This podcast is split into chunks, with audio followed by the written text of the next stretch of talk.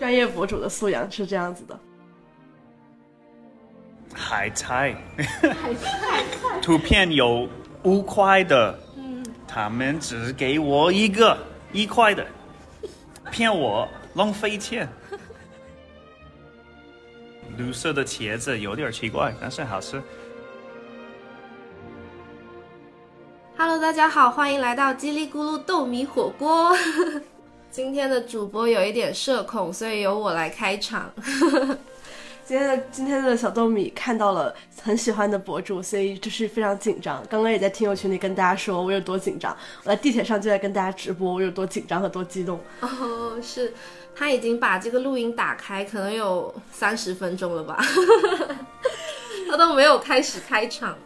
对的，嗯，那我还是介绍一下今天的嘉宾。其实，在之前第七期的节目也介绍过了，当时很多人就是都有猜，但是有比较少的人猜对哦。当时我有说，我大着胆子，在我还只有四百粉的时候，向自己非常喜欢的在 B 站做生活方面 Vlog 的博主发出了邀请，然后我描述了一些他的特征。你可以先形容一下上次你是怎么形容我的？啊，可以。上次我把它描述为，呃，在主要在 B 站活跃，然后在 B 站大概是有三十多万粉，然后做做的是生活方面的 Vlog，是一个跨国夫妻，现在有两个宝宝。对，我觉得你可以用你在视频里就是跟大家 say hi 的方式，也跟我的听友 say 一下 hi。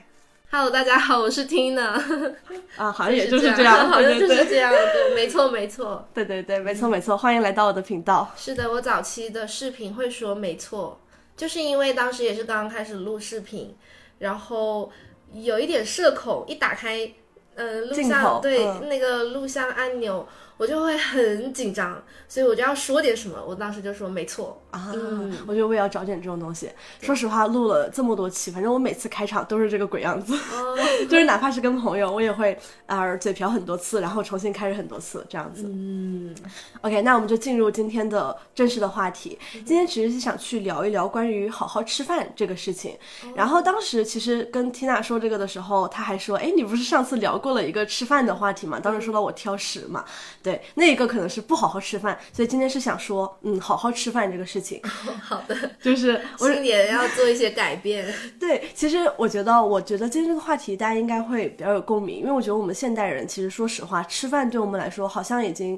变成了一个占用时间的一个东西，就是因为我是不得不去吃饭，所以我就去吃了。而不会说吃饭可能像我去娱乐一样，是一件可以让我快乐的事情。那当时我是怎么想到这个话题的呢？其实是呃，我们家那边有一种特色的小吃，也是贵阳那种美食。对我总是推荐一些贵阳的美食，它叫丝娃娃，不知道你听说过没有？没有哎，它其实很多人就说本质上它就是春卷，但是它跟就是那种包好的春卷不一样，它的那种吃法是首先会给你上。大概十多个小碟子，然后里面就是各种小菜，就是其实就是春卷那些配菜，然后我们需要自己去包，同时给会给你上一小碟那种面皮，所以的话就是我们要自己，就是你要摊开这个面皮，然后一点一点去夹这十十多个小菜，可能每样只夹一点点，然后包好之后，然后有一个特制的蘸料，然后你就需要去呃就是舀一勺那个蘸料，然后就是。浇浇进整个这个小小春卷里面，然后让它整个都浸泡这个味道之后，然后你再吃。所以其实吃一个很花时间，而且像我这种，就我技术一直都不好，吃了十多年，我妈就吃完之后手干干净净，她用筷子夹着，然后那个汤汁舀的时候都不会弄到手上。然后我就因为要弄到手上嘛，所以我吃完我就要呃擦手，然后甚至是吃一个用一张纸那种。所以其实吃这个东西的时候，我们就会觉得我们就是去那儿。呃，消磨时间的，因为你可能会吃很久，然后也不会吃特别饱。然后我就觉得这个过程，你就可以对吧？一边包一边大家聊聊天，然后或者是哪怕一个人吃，我觉得就是有一种你在享受哎包的那个过程，慢慢的把那些小菜，而且它还有一些那个顺序，就是当时我们去，如果是外地人的话，那个老板会教你就是那个攻略，因为你要先把那些相相对于比较干的菜放在下面，然后再去铺，比如说黄瓜、莴笋这些本身就有汤汁的菜，避免就是你把这个面皮给从一开始就给它浸湿了。所以就是我觉得吃这个东西是非常典型，让我觉得说哇，我们真的是在花时间很精致的吃一个小东西。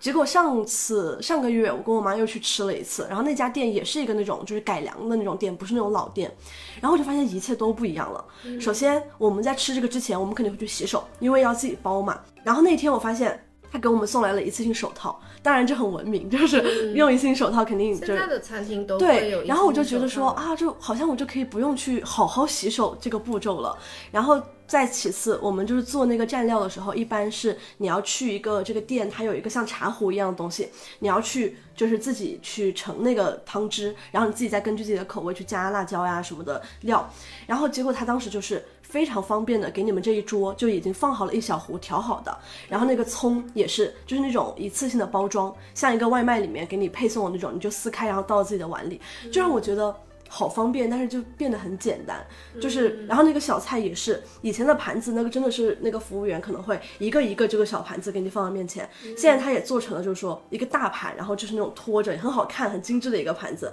然后你每次只要去端着整体的盘子去夹菜，就是让我感觉一切都是为了特别特别方便，因为当时我妈就说了一句话，她说。因为别人这样做肯定是为了方便送外卖嘛，然后我就想，哦，对哦，以前吃这个东西我是不会想点外卖的，我觉得一定要去店里面坐着，像我刚刚说的这些流程一样去吃，然后现在就觉得说，都为了方便，为了快捷，对，哦。不知道你有没有这种类似的经历？其实你讲了这个故事，我发现，嗯，现在的这种所有的餐厅啊，或者是交通啊，这种生活习惯，其实都是基于人类的进步。就是因为你刚你刚刚开始讲，你小时候去吃的时候，你手会弄脏啊，对对就是只有经验有经验的人手才不会弄脏。然后现在他给你提供了手套。所以现在的人其实就是一个人类进步的过程，他会给你提供你以前有麻烦的东西，就像现在很多机器也代替了人类，就是因为会比较方便快捷的同时，也是解决了以前人工很麻烦然后很费时的这些东西，所以它就其实是一个社会的一个进步步吧，我觉得。对，但是我当时觉得，就像我说的，首先有有手套是好的，就是确实让我更卫生、更干净。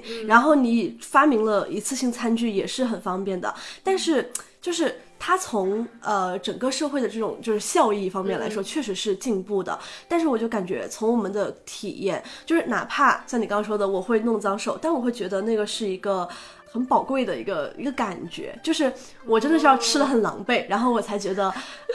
这顿饭我是我是吃的很有感觉的这种感觉。哎，我现在听你讲完这个故事，我就觉得，嗯，这个社会就是一个一个轮回，就是人又想要进步，然后进步到一定程度，然后又觉得哦好怀念啊，又很想要复古一下。哎，是的，是的，我觉得现在有这个趋势。其实我当时有想发一篇小红书，然后我本来想把这篇小红书做成我的一个第一篇爆文，哦，什么？你你说你说，我看一下，我帮你参考一下 好的。，就是因为我发现哦，大家现在很流行说躺平，嗯啊，什么这个慢生活，但是你会发现，本来躺平和慢生活是一个像你刚说的，从这种很快节奏的进步中停下来的一个过程，但是大家其实在这个过程中也在卷，就是说我在和你卷，谁躺得更平。我在和你卷，谁躺平的方式更好玩、更有趣。所以为什么就是现在小红书上你能看到什么那些标题哇，人生是旷野了，什么啊这个 gap 一年我看透世界，就这种标题，就是。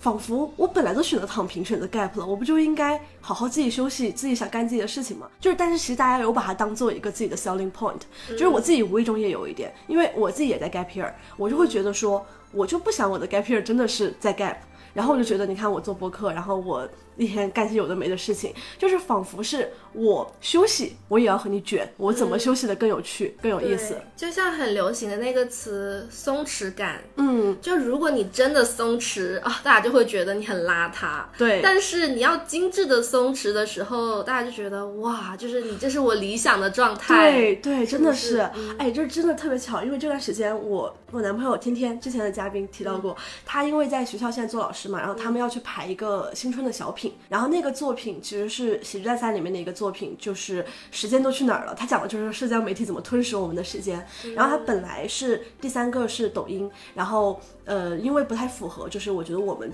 的使用习惯和学校的人群，所以他就想改这个剧本，然后把第三个改成了小红书。所以正好我不是前两天在深圳嘛，我就去帮他排这一段。真的是，我觉得我不排都没有意识到我是这么资深的小红书用户。我当时就给他提，他问我现在小红书的关键词是什么，是不是什么美妆啊、种草了这些。那是几年前了。对，我就说，我说这个是几年前的主题了。现在你知道小红书上最卷的就是卷大家怎么 gap 的精彩，然后我就说什么人生是旷野这种话就是这样流传出来的。然后包括很多人现在那个简介里面就可以看到他们什么 gap 中，或者说呃自由职业探索中等等，大家就是很喜欢看精致的东西。而且当时就是听纵横四海的时候，他不是也提到说，为什么现在社交媒体能够让你焦虑？就是以前我们可能是因为。刷到别人找到好工作了，焦虑。现在是看到我在上班，但是我看到你一天在环游世界，我焦虑，因为我觉得你过得比我精彩，你好像更松弛。就是这种，我们会因为别人有的很精彩的经历，但自己没有办法拥有的这种东西，也会焦虑。就是我觉得松弛感对 I 人来说，为什么有些人是 I 人？就像我，我觉得我还蛮外向的，但是为什么我是 I 人呢？是因为我喜欢一个人独处的时候，嗯，不用被大家看到，然后我可以做自己想做的事情。我觉得那种松弛感是一个比较好的状态，而不是说我今天要打扮的漂漂亮亮，然后弄一个松弛感卷发，然后让大家看到那种松弛感，就是很假的，对我来说。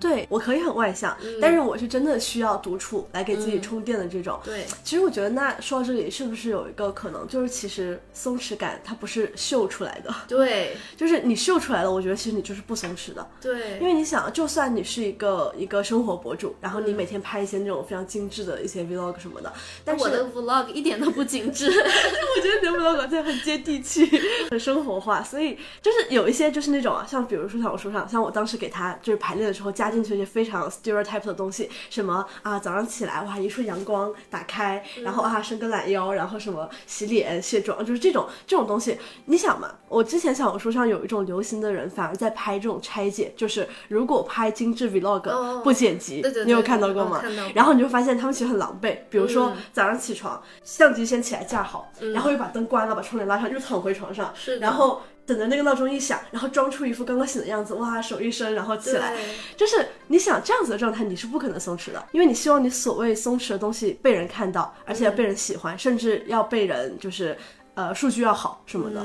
是的，我有那种很松弛的又很舒服的状态，但是那时候我可能都没有用相机记录下来，但是用相机拍的时候。我也得要再重新演一次，有时候会这样啊，会你会会这样吗？对，因为我觉得你的视频其实都很自然啊。对，就是重新演的那一段是为了拍一些小小的画面。嗯，因为我觉得其实看你的视频，其实觉得你你很松弛。虽然像你刚刚说的，可能你独处的时候是你自己最松弛的状态，但是我作为一个观众，我看的时候我就会觉得哇，好舒服。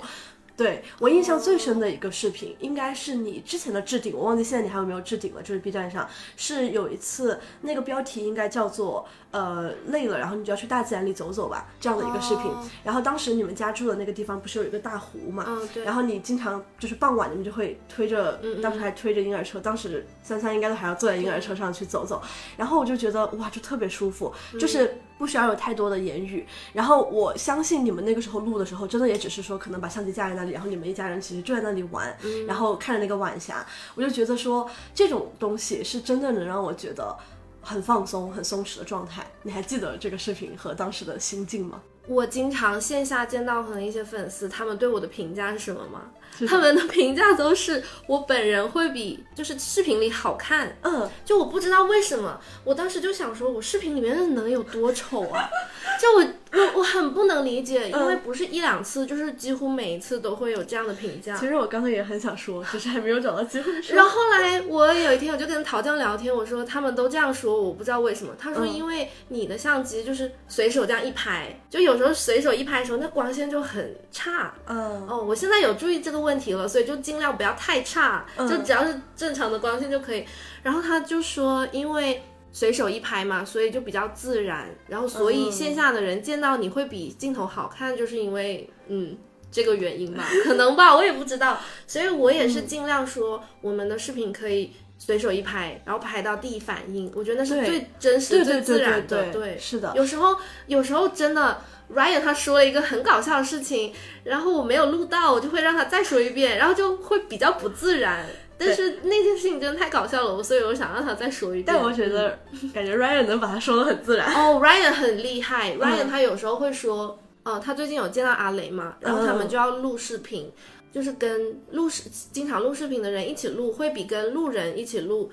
呃，效率高，因为有时候，比如说那句话漏说了，或者旁边有人太吵了，他说你可不可以再说一遍的时候，专业的博主，他就会真的哦再说一遍。但如果你说他跟他家人录，然后他让他家人再说一遍，然后家人就啊，我刚说了什么哦，不太记得了耶，就是这样子。哦 嗯，对对对，是这样的阿雷也是我关注的一个博主。哦。哦其实关注他还还蛮早的，对对对，插一句题外话，是的，其实我觉得像你刚刚说这个也很有意思，但是你会发现很多时候你真正就是开心的时刻，或者是觉得特别那个时刻，你是不会想去拿相机的。对，因为那个时候你很松弛。对，就是或者说，就像我刚刚说，我对你那个视频印象很深，我也是相信说，你肯定不是，就是因为那不是一个瞬间的镜头，而是你们可能就是站在那儿，然后你们就自己去玩了，对。所以你们在玩的时候就是非常放松、很真实的状态。嗯，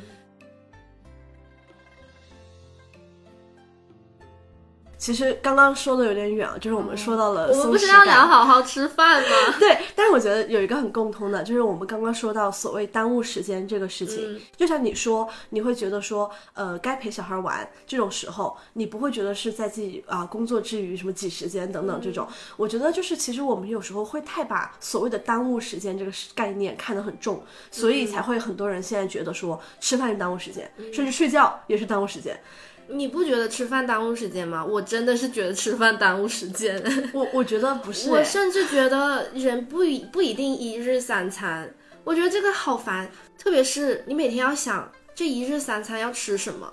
想是很花时间。对，因为你就想我不能跟昨天吃一样，那可是我就喜欢吃昨天的菜，不行不行，我得找一个新的，然后你就开始找，然后你会发现，哎，还是吃昨天那个吧。就是我经常会这样、哎对我也会，我非常纠结吃饭吃什么。后来我发现，不仅我有这个问题，我的那个普拉提老师也是，因为他们要。嗯，健康餐对健康，然后他就会问我你每天吃什么？我说我其实也不知道，我还想问你呢，就是你给我参考一下，我也想吃的健康一点。然后后来他就给我推荐了他唯一会点的一家外卖，我觉得其实点外卖其实算是一个我们找吃什么的一个突破口。嗯，因为如果你要自己做饭，你就得从这个菜的种类，可太麻烦。然后想到我要去哪儿买菜，是的，然后对吧？什么烹饪方式，然后我要花多少时间。这个这个思想成本真的太高了，嗯但是点外卖你你也纠结，但是你只是用点开手机，然后我选一选是吃这家还是吃这家，然后选定一家，你选选吃哪个套餐，吃什么东西。但是我觉得吃饭本身，我觉得不是耽误时间的。嗯，吃饭本身当然不是呀、还蛮爽的。对对对，我觉得，但我觉得现在很多人真的会觉得吃饭是很耽误时间，就是他们不会心理上主动觉得说吃饭耽误时间，但是会觉得说哇，我要赶快吃完饭，因为这样的话我才能够去学习、去工作。这种就是我发现这个也不是说近两年才有的，其实以前就是像我在初高中的时候，然后我爸妈就会无意中经常说。那个，你赶快吃完饭，我们要吃快一点，这样子的话不耽误你学习。就是他们的默认，就是默认为吃饭其实是在占用你学习时间的。我是那种我在忙的时候，我就觉得吃饭是我最后一片精神天地 这种感觉的，就像我还以为大家会想吃慢一点，这样就不用回去工作呢。但有时候可能是因为你不得不要完成这个事情，哦比如说，如果你今天下午五点前就要完成的一件事情，嗯然后你又没做完，那吃饭对你来说不就是必须得占用半个小时？嗯像我之前就是我呃上上周最后把我的就是申请提交的时候，当时我就记得特别清楚，其实那个学校是相当于明天就要 DDL 了，我今天填，而且已经很极限了嘛，因为填完还要做那个线上面试什么的。但我就是不管，到中午我吃饭那个时间，我就是要去把 iPad 打开，然后找一个东西看，然后慢慢的吃一个小时。哎呀，其实你这样做的也挺好的，这样你又享受到吃饭，然后你回去工作的时候效率又会比较高。对，因为有时候其实八个小时的工作，两个小时其实也可以完成的。我说实话，对对，然后你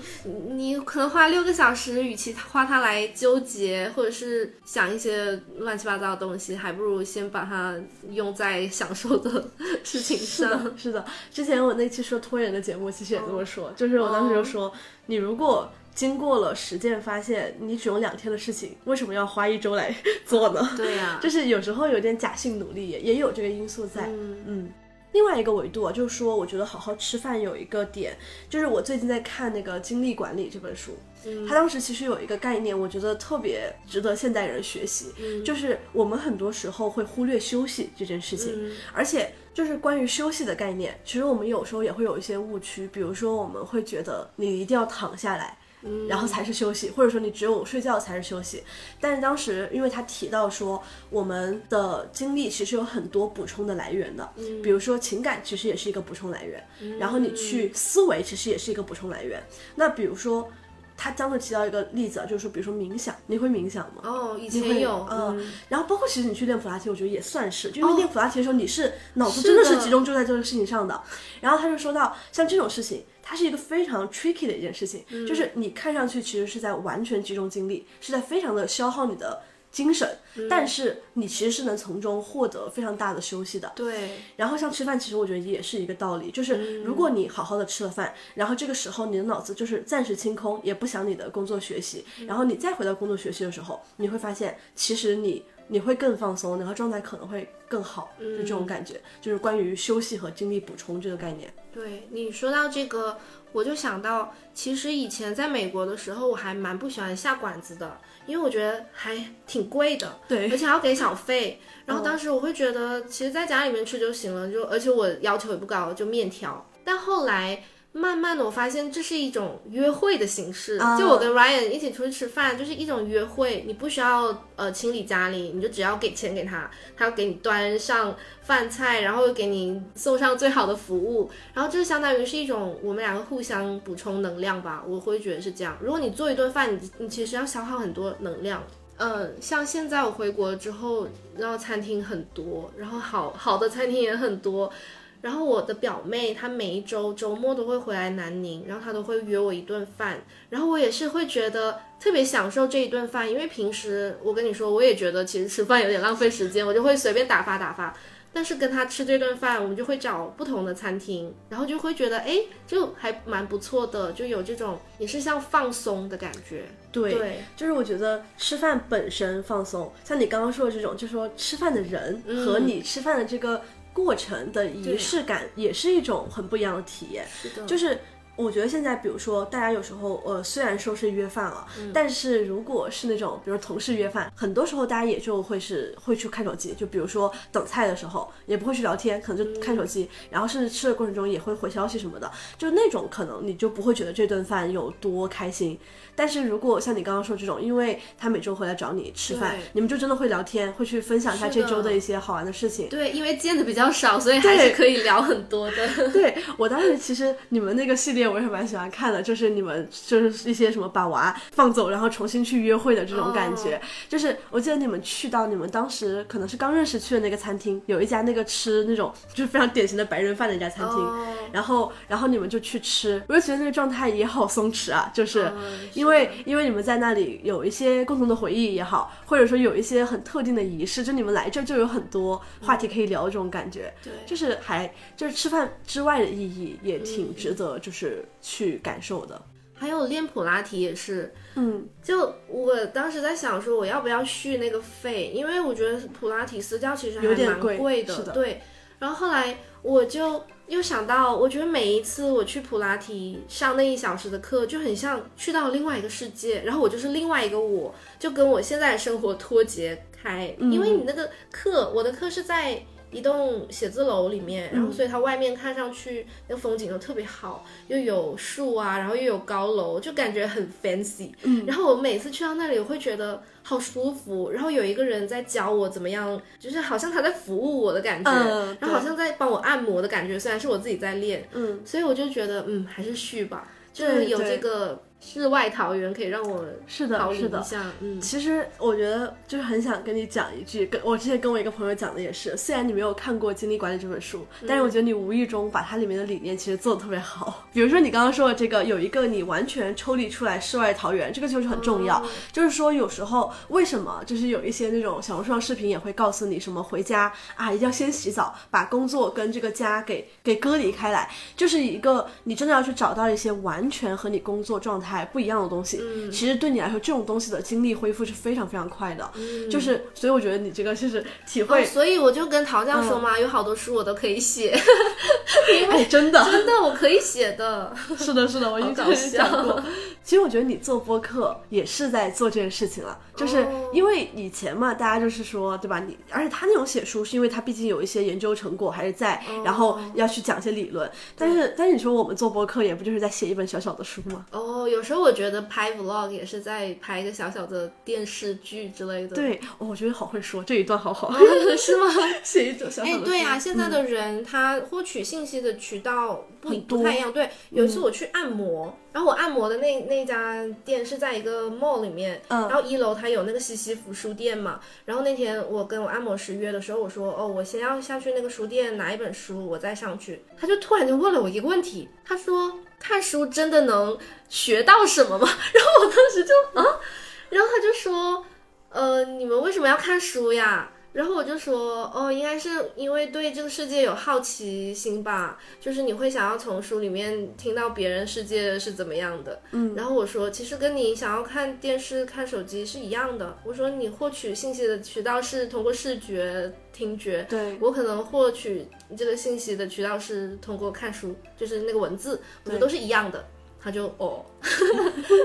我觉得挺好笑的，就是我觉得看书，嗯，不一定说好像我真的有用，学到知识。对我，但我不是说一定比看电影、看手机好很多，但都是一个。现在对对对。我我以前没有没有空，呃，看书的时候我会听那种书，嗯，他会聊书，就是那种 AI 读书吗？不不，但是有一个博主，我以前有推荐过，啊。叫文森读书，呃文森哦说书，哦我经常听他的书评，不是书评，他会就是讲解。有时候我甚至哦，他会精简讲一下这本书讲了什么。有时候我甚至觉得他讲的比那个原书好，因为他有讲过一些别的书，嗯，他讲过一本林志玲的书。哦，我觉得后来我真的去买那本书了之后，我觉得那个文森说书写的比林志玲好。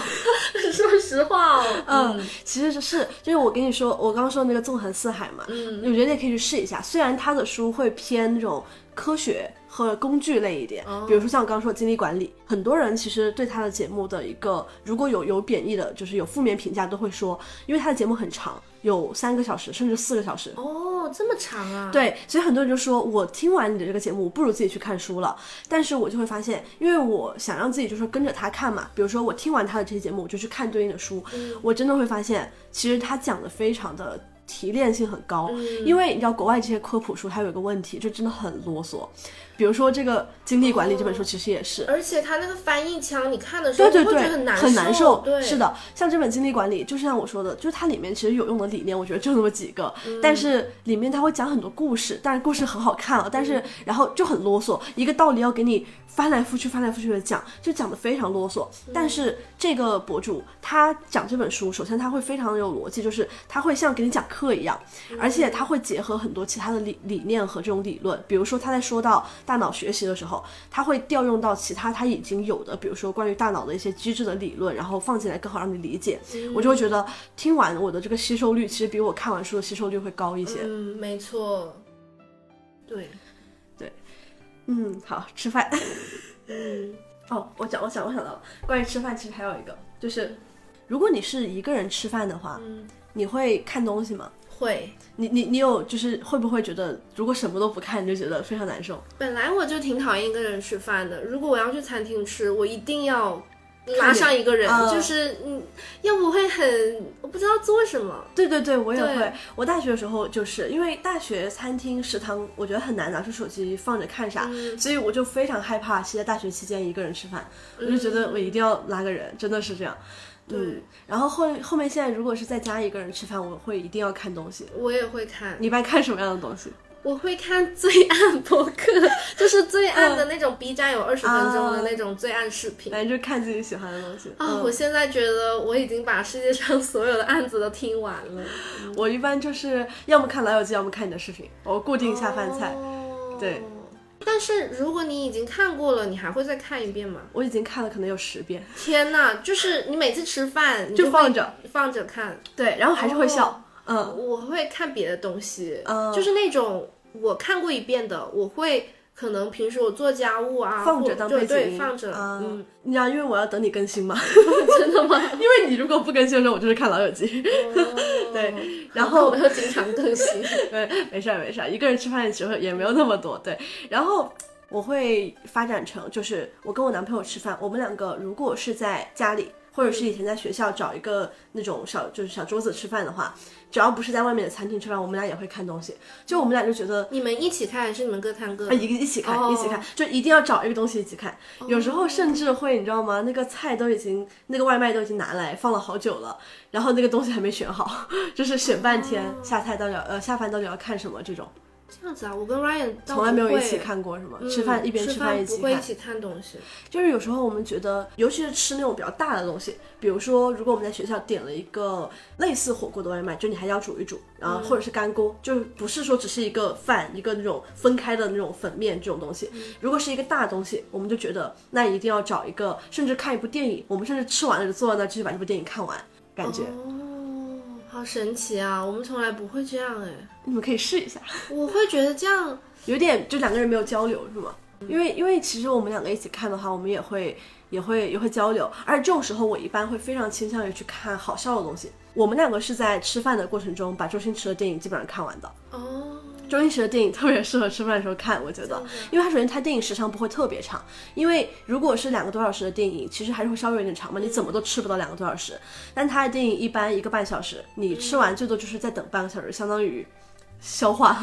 我吃饭的时候一般不会点开超过二十五分钟的东西，就是电视剧我也不行，因为我很讨厌打断，然后又要重新再看一次。那你吃的蛮快。哦，我真的吃的很快，所以我想说你们吃的好久哦。因为刚刚说，因为本身是比较大的东西才会看，然后小东西就可能就不会看了。就是如果是只是吃一个粉的那种比较快的外卖就不会看。就是我们如果都选择要去点一个大的东西，就是代表说我们今天是想在中午这个时候要放松一下。然后就是觉得说，我们中间这两个小时就是其实拿来放松的，就感觉在这种时候更像是吃饭，其实是一个陪衬，更多的是我们本来就想看一个两个小时的电影。因为我会像看《老友记》，其实就有个问题，包括看你的视频，就是因为我要换一个视频，因为我二十分钟我是吃不完的，如果我自己一个人吃饭，所以的话我就是吃一半，我就得再点一下，我就觉得就很麻烦。所以的话，那我们两个人如果是看电影，甚至有时候如果你吃炸鸡戴着手套，你就不用去调它，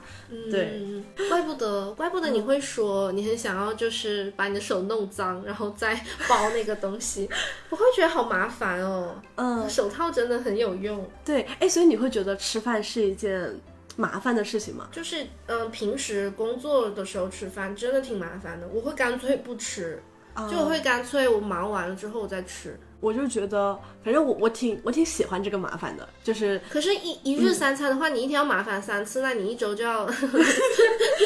但不是每顿饭都是这样嘛。比如说，呃，按我现在的生活节奏，早餐我就是就是可能随便吃一吃，对，可能会放着播客，然后放着就吃。然后中午这一顿就是我自己的一个，我觉得是我的精神世界，因为中午我一个人在家，然后我就对吧，该看什么我就慢慢看。但是晚上这顿饭一般就和爸妈一起吃，那你也不会看什么，就大家就聊天，然后吃的也比较快一点。这顿饭相当相相对于来说，我跟你说场景，嗯我觉得吃饭这件事情真的还蛮困扰我的。一开始刚回国的时候，因为我发现国内的生活它就是会有很多的饭局，嗯，像我妈妈她哇，她一天不聚，她就身体痒，就好像 中毒的感觉。所以呢，我为了一开始我就。一直要去一个饭局一个饭局赶，我感觉中午刚吃完，哎，晚上怎么又吃饭了？而且我本来就不吃早餐，我跟 Ryan 都不怎么吃早餐，所以，嗯，我妈妈当他跟我说你早餐要吃什么的时候，他问到可能第五遍的时候，我会有点生气，我会想说，我已经我已经跟你说过我不吃早餐，就你不要再让我吃早餐了，我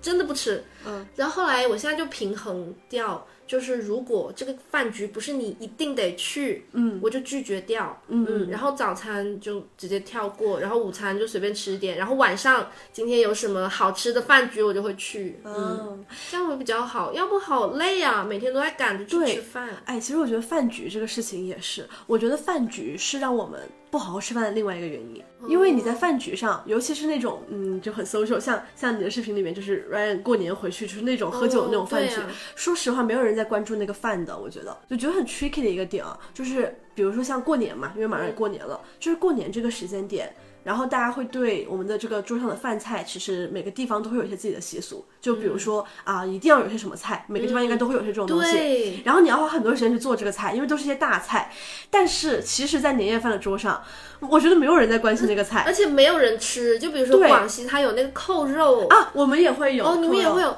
有，但是我觉得那扣肉很少人吃，因为很油，对然后很肥老人也不吃，然后女生也不吃，就是有几个喝酒的男生可能会吃，然后还有白斩鸡那个倒是会吃，但嗯有一些什么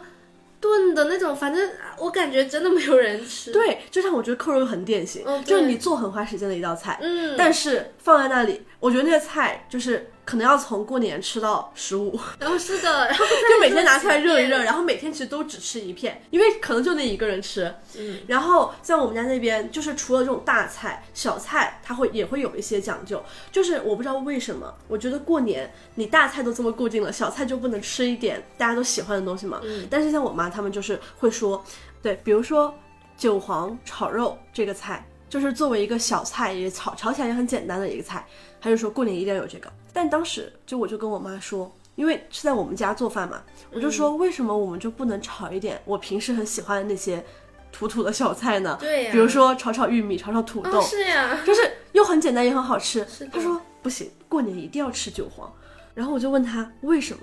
他说因为这个是规矩。我说、嗯哪儿来的规矩？他说嗯，反正就是规矩了，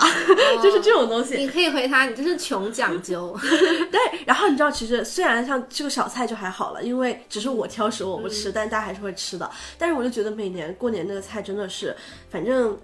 我觉得就像你说的，可能回国之后你感受明显，因为中国人就是有一些。就是场面场面嗯对菜、对对也要去撑场面，比如说过年对吧，鸡鸭鱼你都要有，你一定要有大肉。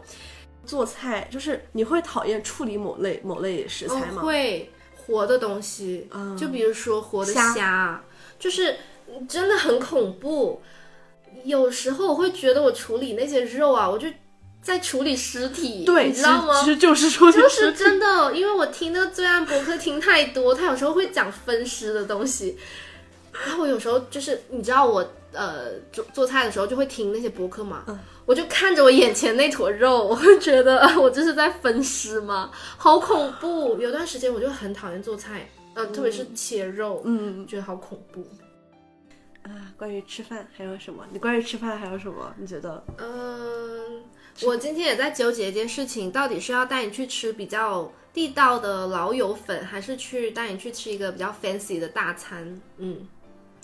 对，其实我觉得都可以，像我刚刚之前说的嘛，我觉得是两种，就是如果你本来计划好了。你要请一位呃，就是远远道而来的朋友吃、嗯吃宴，我觉得那个是是，不管是你的心意也好，还是说是一个仪式感，就像我们说是一个仪式感。比较有仪式感。对，然后像我说的，就算我们今天吃了这个，然后没有吃到地道的，反正我也还有时间自己去吃，所以我觉得是两种、两种风格。好，那我就带你去吃大餐吧，让你体验一下这边比较豪华的。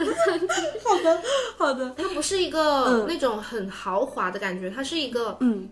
像在一个庄园里面，就它有水呀、船啊，哦感觉是让他喜欢的上楼。对他，就是因为他很喜欢这种他喜欢这家餐厅，所以我今天说你要不要来，他说可以啊来。就是选别的餐厅他就不来了。哦，对，你又要吃螺蛳粉、老友粉，我就不去了，我可以自己吃。嗯说到这个点，我突然想起，就是刚刚是一直都在说自己吃饭嘛，嗯，你会有那种就是跟朋友约饭，然后也觉得选餐厅很头痛，就是我们两个今天到底吃什么这种，嗯。就是可能会有。嗯，那一般你是怎么去选，或者说怎么样一个感觉？就是选到最后很头痛之后就，哎，就这家吧，然后就过去。啊、我也我也特别头痛这个事情。我每次选东西就选吃饭都好纠结，嗯。就除了是我跟比如说我男朋友，我们两个因为就是吃来吃去就那几家，因为很固定了，而且我们两个出去吃饭的目的也不是说真的要去 fancy 一下，对是为了吃饭，所以就会很固定。但是跟朋友约饭，我觉得真的。好困难，就是选、选约饭，我又是一个选择困难症，所以你要让我选，我是选不出来的。我跟 Ryan 出去吃饭呢，会比较容易一点，嗯因为他只喜欢去他去过的那几家，啊所以他就会先说，哦，哎，我突然想到一个问题，嗯也是跟吃饭很有关的。因为刚刚说让我想到，就是你如果比如说今天吃的这个一大盘菜里面有你爱吃的，也有你不爱吃的，你是会先吃你不爱吃，还是先吃你爱吃的？我肯定不吃我不爱吃的呀，我为什么要吃我不爱吃的呢？呃，就是没有那么不爱吃，比如说。有你非常爱吃的，其他东西是一般般了，就是但你也会吃的东西，你会先吃什么？那我肯定吃我爱吃的呀，我我 这也是一个问题吗？不是，我会先把我不爱吃的吃完，然后把爱吃的留到最后你。可以不吃你不爱吃的吧？你可以选择不去吃它呀，你为什么一定要吃它呢？对，但是比如说，呃，就是他就好像说他不是那么的不爱吃，只是说，那你也可以不吃啊，我不知道你在问什么，好搞笑。比如说，如果我吃火锅，嗯。然后我可能点了五六个菜，嗯，但是这五六个菜其实我都是想吃的，但是我今天就是突然觉得啊，这个莴笋我是觉得这个口感特别好，我就是想多吃吃这种感觉，然后我就会就是到最后可能我的碗里面就是可能剩一块莴笋啊，一块土豆，一块肉，一块这个粉，哎，不是，我真的不太能理解，你是不是小时候有什么童年阴影，我没 让你吃你不爱吃的饭？哦，这个确实因为我太挑食了。哦，就是我之前在节目说到嘛，就是我我我小时候的挑食程度是，如果真的我只吃我爱吃的话，那我就会严重的营养不良，因为我完全不爱吃任何肉，然后蔬菜里有很多挑的，呃，反正有营养的东西我基本上都不爱吃，所以真的是会被逼着要要好好吃饭的那种。哦所以，但现在会好很多了，但是可能会有一点这我真的没有这个困扰哎，我不爱吃嗯我就不吃了，我为什么要吃呢？我觉得很奇怪哎。但是像我刚刚说的这种，就是你没有说完全不爱吃，只是这四样菜你都想吃，你会给他们排排序吗？不会，就随缘吃。对，你知道我特别夸张和离谱，哎，我总觉得我在节节目里说一些我很离谱的癖好啊，，你说，就是所以这好这是我特别喜欢《老友记》里面的 Monica 的一个原因。哦她很多癖好我很能共情，你知道吗？嗯就是对，然后比如说我像我刚刚说这个例子啊，如果我吃火锅吃到最后，我我的碗里有一块土豆、一块莴笋、一块肉、一块粉、一块豆腐，好，可能是这五样东西是五种类型嘛。你知道我会怎么吃吗？我会一边吃我就一边在想，我今天最后一口想吃什么。就是我，我就会非常的想，我最后一口吃的那个东西是一个怪不得你吃饭这么久。我想说，你吃饭的时候都在干嘛呢？原来你在想我下一口要吃什么。对我很希望我今天这顿饭的最后一口是我，呃，最想吃的那个东西。但这个一般不会说每一顿都这样，一般是火锅、烧烤这种，就是菜还是比较分种类的这种东西。如果是吃个炒饭，那肯定就不会分了嘛。所以的话，我就会，那碗里现在有这五样，我就决定。我可能最后想吃豆腐或者想吃莴笋，然后我就会可能先把别的吃掉。但是最极极端的情况就是，如果今天这顿饭其实我吃的不是很饱的情况，嗯，我更离谱的就是，我一个咬一口，然后反正每一个都剩一半在碗里，然后我再纠结一下。天呐，我 我觉得这个我真的没有办法理解。就我好吃饭好累。我妈也这么说，她每次看到我碗里就剩最后几几样东西，而且每样东西可能都是啃的只剩最后一口的时候，她觉得哇，你吃的好恶心啊！是真的有点恶心，好搞笑。但是我我就是觉得，嗯，是是蛮奇怪的癖好，但我觉得。如果一定要升华一下，回到我们今天的主题的话，我觉得这个是我看你怎么升华，我要看看 这怎么升华呢？我觉得这个是我自己对于吃饭的一个一个精神寄托吧，就是我是真的有希望从吃饭和食物本身获得一些快乐的，就是像我们刚刚说的很多一，口咬一半会让你快乐。不是最后一口吃到自己想吃的口感，我会让我快乐。其实我觉得刚刚我问那个问题，就是如果呃有有你不爱吃的和你爱吃的，然后你会先选哪一个？我觉得这个话题，我我可以这次把它作为一个投票，因为我觉得我之前看到过人讨论这个话题，因为会分为两种人，就是如果你真的是一定要吃完的情况下，很多人就会先选，那我就先把我爱吃的吃了，然后但有的人就会像我一样，我可能会把我爱吃留到最后，这种我觉得对，就寄托了一些我们对于吃饭本身的情感吧你。这个投票的选项是什么样的？我看看我能不能选出来。就是哪个先哪个后嘛，我没有先后，我就是夹哪那这三个个选项没有特别偏好，就是随缘吃。嗯，对我也有一点那个大病，就是我因为我之前就是做做咨询嘛，然后咨询行业我觉得就是一个职业病，就是倒也不是升华。之前我跟我咨询同事录节目的时候，我们说，就是我们很想透过现象看本质，很想去提炼一些规律，一些那种感觉，所以我会我会很不自觉的在最后一定要去上升一下。哦，那跟你吃饭的习惯其实还蛮有联系的啊，就是我会觉得结尾很重要。对，最后一口，最后一口太重要了。有时候可以每每一个东西都咬一口，但是最后一口一定要吃到好吃的。对，而且我会有那种舍不得吃的情景，你会有吗？没有，Oh my god，太搞笑了，我真的没有。不是，你想啊，如果你是去吃火锅，嗯，然后呢，你你觉得今天这个肉真的很好吃，但是你要再点一盘，首先在场的人都吃不下了。我一般食量也很大，我一般是去吃火锅，我都是吃到最后的那个人。你要再点一盘肉，你也就想再多吃那一口，就也没有人再陪你吃了，你就不可能再点一盘。所以我就会觉得最后这一块肉，我就会我就会等一等再吃。所以我问你哦，如果你跟你朋友吃火锅，就一堆人，然后你就真的很想要在最后一口吃那一块肉，你会把它夹到你的碗里，然后先不煮，然后你再吃别的吗？哦，那那不会，哦，那不会，那不会，有点快。如果，人我觉得太夸张了吧？对对对对对，我想说那就算了。一般像我刚刚说的这种，我会这么干的情况，都是可能就一两个人吃，呃，两个人吃，而且都是比较亲近的人会这样。如果是、哦呃饭局，那就正常吃，不会不会有这些。哦，对对那你还是挺正常的。我好害怕，到时候你会哦，这些不行，我要留到我最后一口，然后就把它放在一个小碗里面。等一下我跟你出去吃饭，会不会也这样？这这这不会，这不会，就是在在在在 social 的场合，我是一个正常的人，我只会在我特别 舒适，或者说、我我就是要跟你抢这口吃的，你也不能说什么的这一类人面前、嗯会这样。就是我们今天一开始的话题是想说好好吃饭哦，但中间其实聊的蛮蛮散的。对，就是吃一口一口的。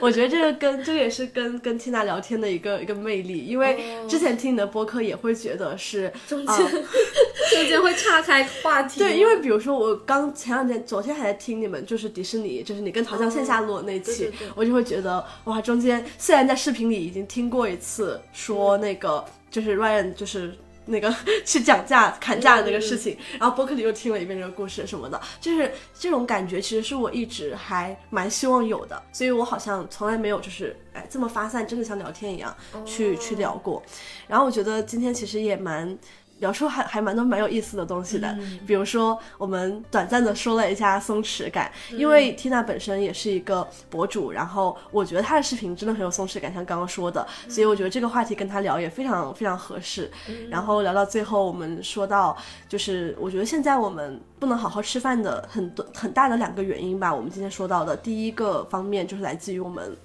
很忙，会觉得吃饭很麻烦，很耽误时间。第二个方面，就像刚刚说的一些饭局，大家关心的其实都不是那个菜本身了，嗯，对。所以我觉得我们还是需要找回好好吃饭的感觉的，就是用精力管理的理论也好，还是哪怕就是给我们自己一些放松的空间，我觉得我们还是需要去找回好好吃饭这件事情带给我们的快乐。如果你暂时觉得没有办法找回，也可以就是像我们刚刚说的，比如说用一些场合，用一些比较有仪式感的事情，就是你去跟朋友约饭这个过程中，那就让自己去安安心心的投入这一顿饭，去感受一下，可能都不用像我一样极端，就是你一个不好好吃饭的人，我不知道你在跟大家说什么好好吃饭的方法，好搞笑。我好好吃饭，我只是挑食，但是我很享受食物的快乐。对，所以就是大家，嗯，不用不用走到我这个极端，就是对食物和对于这个什么吃饭顺序有这种执念。但是呢，我觉得吃饭还是能够很快乐的。嗯，就是其实说到最后，就像之前我一直非常在我的听友群也强推《我们为什么要睡觉》这本书，就是吃饭跟睡觉，我觉得都是我们人很自然的一个节律。嗯，但是我们现在反而会忘了它，甚至会觉得这一个节奏是我不需要的，所以我觉得我们是需要找回这样的一个最自然的节律吧。嗯，我来总结就是人生就是一个轮回，你 也听得出来，就是本来大家都吃饭睡觉，然后有一天又不想吃饭睡觉了，然后现在又大家要找回这个吃饭睡觉。对，然后呢，那接下来我就要跟 Tina 一起去好好吃一顿饭了。嗯，好，OK，那以上就是本期节目的全部内容了。也欢迎大家可以在评论区来跟我们一起分享一次你觉得非常开心的吃饭的经历，然后让我们一起来找回这一份最诚挚的快乐。然后呃，之前我的听友群也说，你看我这个播客名字是一个火锅，然后终于聊了一次跟吃饭直接相关的一个主题。OK，那我们就下期再煮，拜拜。拜拜。Ryan, what do you think about the dish? 啊、我觉得都好吃，但是那个菜单的图片骗我们，因为我们卖卖了那个怎么说海海菜，图片有五块的，他们只给我一个一块的，骗我浪费钱。但是我们有烤鸭，有茄子，一些哦，对，绿色的茄子有点奇怪，但是好吃。还有豆腐，好看的，我不想吃。还有那个菠萝蜜的鸡肉的炒鸡，嗯，有酸有甜，这个是咕噜肉，是猪肉。猪肉的。对呀、哦，哇哦，